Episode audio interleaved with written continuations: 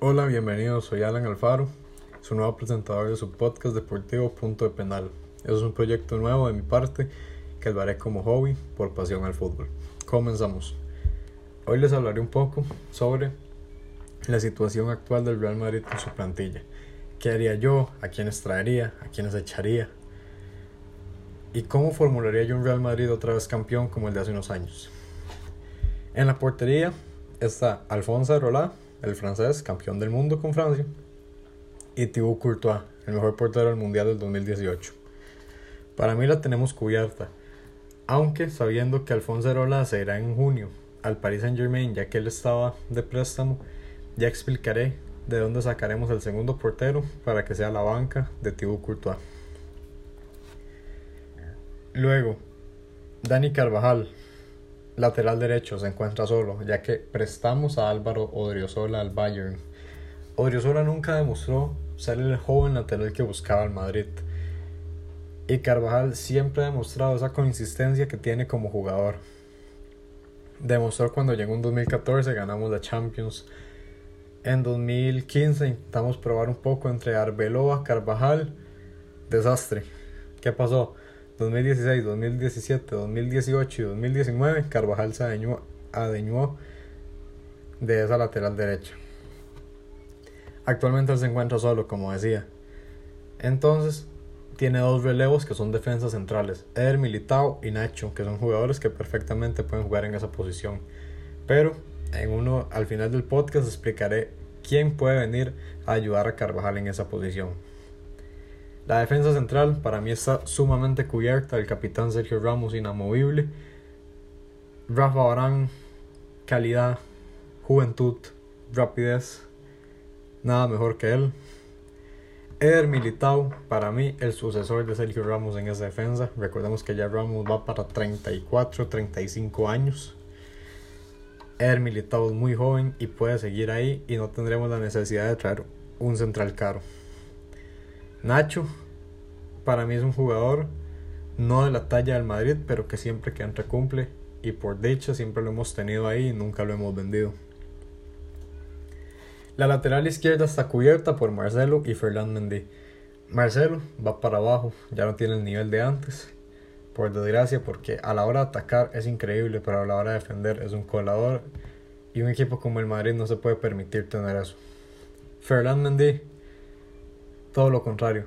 Lo que ocupábamos fue lo que trajimos. A todos les había quedado la camisa muy grande para intentar suplir a Marcelo, Fabio Cuentrao, Teo Hernández y finalmente Sergio Reguilón. Unos por calidad, otros por juventud, eran muy jóvenes y no podían llegar a ese nivel. Ferland combinó todo lo que tiene y actualmente es el lateral izquierdo del Real Madrid.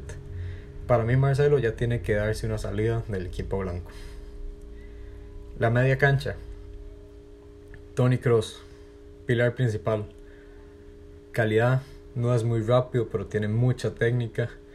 Aguanta el balón, pero como hay días que es Jesucristo en la cancha, hay otros días que no da un pase bien. No se encuentra cómodo, pero yo sí le tengo fe a que siga dando unos buenos años en Madrid. El otro en la titular, Casemiro inamovible. Nadie lo mueve de ahí. Es el brocoso del equipo. Si hay que bajar a alguien por falta, lo baja. Si hay que taclear, lo taclea. Y tiene un tiro increíble. Y el tercer mediocampista del Real Madrid titular sería Federico Valverde, Pajarito Valverde, el uruguayo. Un jugador joven que traído de Peñarol, a pesar de ser cedido en muchas ocasiones, siempre se mantuvo hasta que llegó el primer equipo del Real Madrid y logró sentar a Luka Modric, que aparte de su calidad ya está muy mayor, pero Luka es el perfecto suplente para cualquiera de Cross o de Valverde. Otros medios que tenemos, James Rodríguez e Isco.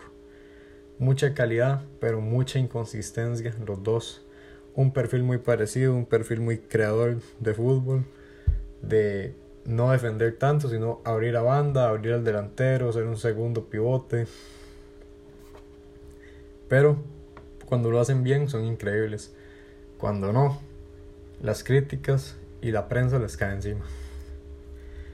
Y en la delantera hay demasiados jugadores, hay overbooking, pero no se les da la oportunidad a los jóvenes. Primero, Hazard, el fichaje estrella, el 7 del equipo, el que agarró el 7 Cristiano Ronaldo y dijo, vamos a volverlo a ser grande. ¿Qué pasó? Hazard ha pasado lesionado y no ha demostrado lo que la afición quería. Yo espero que en una temporada Hazard pueda dar lo que daba en el Chelsea. Karim Benzema, la referencia al equipo. Si no fuera por Karim, el Real Madrid estaría en posiciones muy, muy abajo. Y Karim es el que desde, desde la marcha de Cristiano ha demostrado ser el mejor delantero del equipo. Gareth Bale, el galés, que fue del ficha el fichaje más caro del mundo en su momento, ha bajado su nivel increíblemente, inconsistencia e indisciplinas cada vez que el equipo va perdiendo y él está en se va del estadio. Y sinceramente, para mí es un jugador que hace rato se tuvo que ir al Madrid. Y entre más duro el Madrid en venderlo, más problemas va a tener económicamente. porque Ya está mayor, ya no va perdiendo nivel y los equipos no van a pagar lo que el Madrid va a pedir por Bale. Lucas Vázquez jugador que pateó el primer penal en la Champions contra el Atlético en Milán, pero un jugador para mí increíblemente desastroso y terrible. Lucas lo único que hace bien son las bicicletas y luego lo bajan y ahí termina la jugada. Luka Jovic, el serbio, para mí es un gran delantero, es un perfil diferente a Benzema. Benzema es un perfil de bajar la bola y servirla a la banda, o intercambiar por ejemplo con Hazard, Hazard se va al medio, encima banda. Jovic es un delantero estático, frenético, de decisiones rápidas, pero no de moverse. Él le tiene que dar la bola para rematar y hacer un gol. Que para mí esta temporada no ha destacado, es verdad, pero que tiene nivel para el Madrid le sobra. Y aparte está muy joven. Ok, los últimos cinco Marco Asensio, que en su partido de pretemporada contra el Arsenal se lesionó. Esta temporada no ha visto minutos, pero esperemos que vuelva al Asensio del 2017, del 2018, que le dio tantas alegrías al Madrid y que se deje atrás el del 2019, que fue muy terrible. Brahim Díaz, para mí un jugador con mucha calidad, mucho desborde, mucho toque, que no se le ha dado la oportunidad y se le sigue dando oportunidades al siguiente jugador que es Vinicius. Que sí, que es bueno, tiene un nivel interesante, pero si se le da la oportunidad a Vinicius, ¿por qué no se le da a Brahim? Mariano Díaz, el dominicano, residido en Barcelona. Mariano, para mí se le tiene que dar oportunidad, es un buen delantero, es rápido, tiene buen tiro, tiene gol, tiene movilidad pero por delante tiene a Benzema y a Jovic. Se le dio la oportunidad en la Supercopa de España y ni pena ni gloria fue, fue más como por llenar banco. Y el último es Rodrigo Góez, el jovencito de 18 años, el brasileño, ha demostrado lo que Vinicius, Mariano, Brahim no han podido hacer y lo que jugadores como Lucas o el mismo Isco no han logrado hacer. Su primera temporada en Madrid en su segundo o primer partido de Champions hizo un hat-trick. Y eso es lo que demuestra, es ganas de competir y ganas de tener un sitio en el Madrid. Ahora, ¿qué pasa? Al principio hablé de que Aerola, Aerola se del equipo. Ocupamos un portero suplente, Andriy Lunin, cedido por parte del Real Madrid en el Real Oviedo. Sería cuestión de traerlo. Luego, que se vaya Marcelo, traemos a Sergio Reguilón. Vendemos a Odriozola cuando vuelva y traemos a Hakimi para que sea la banca de Carvajal.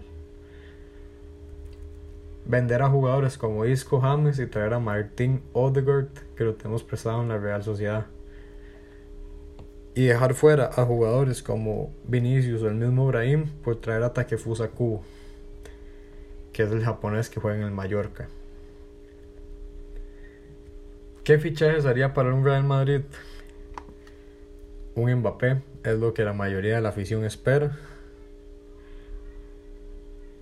Y tal vez un medio con mucha calidad, pero actualmente siento que Pogba sería una opción que siempre he esperado, pero nunca la hemos podido concretar y no tenemos jugadores parecidos que puedan llegar a ese nivel.